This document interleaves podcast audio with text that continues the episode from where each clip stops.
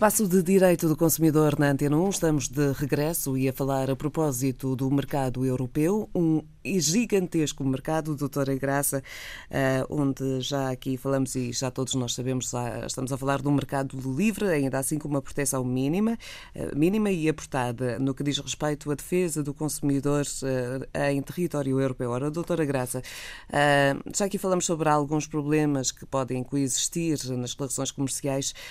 Quando há devoluções de bens comprados neste mercado livre, o que é que um consumidor deverá fazer? Portanto, boa tarde. Uma vez mais, como ontem começámos a falar sobre esta questão dos consumidores uh, espalhados por toda, por por todos os países da União Europeia, é isso mesmo que acontece. Eh, enquanto consumidores desta União Europeia, nós sabemos que temos uh, princípios, mas esses princípios representam os direitos mínimos em matéria de proteção de consumidores.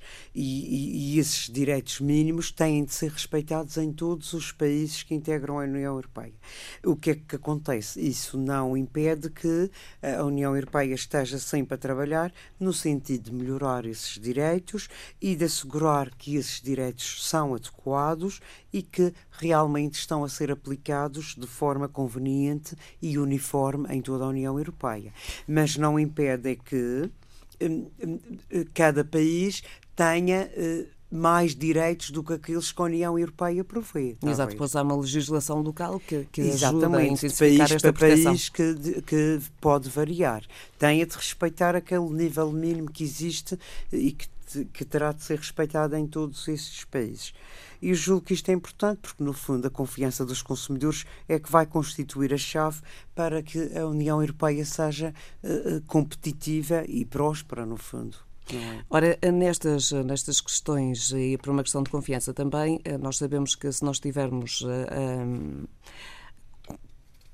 nós tivermos muito do agrado de um determinado bem, podemos ir podemos a uma loja e trocá-lo. Agora, no mercado tão grande, uh, como é que se processa? É exatamente da mesma forma? Também podemos acontece fazer... exatamente da mesma forma. Por exemplo, de acordo com a legislação da União Europeia, uh, caso uh, alguém adquira um produto que não cumpre com o contrato que celebrou, por exemplo, e compra uma televisão e avariou-se.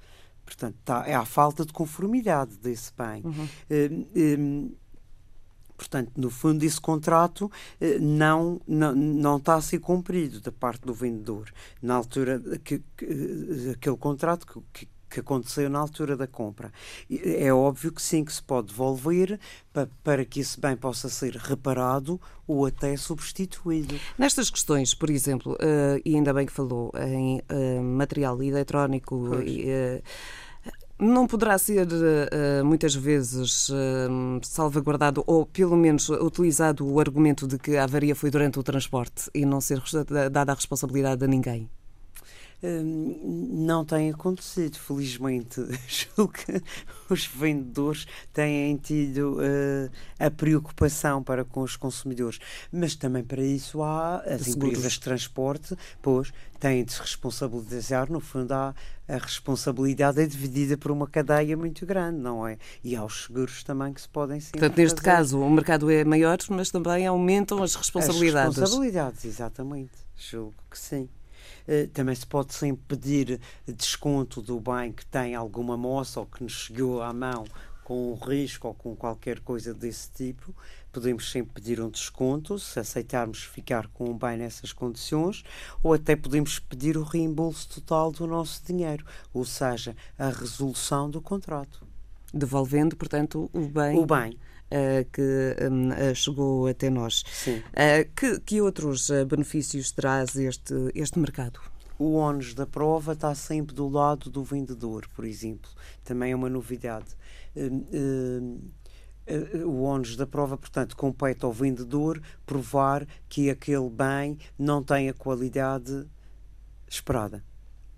Antigamente era o contrário. O era o consumidor que, tinha de provar. provar Agora não. Que, o que tinha acontecido. Há, no fundo, há, há a inversão do ónus da prova, o que é muito bom para nós. Outras vantagens, podemos comparar os preços, temos, uh, podemos, uh, não é? Podemos ter acesso a bens de consumo por preços muito mais competitivos. Muito obrigada, doutora Graça. Amanhã não estamos uh, com este espaço porque vamos estar numa emissão especial na Calheta. Uh, na próxima quinta-feira estamos então de regresso com normas de bens alimentares.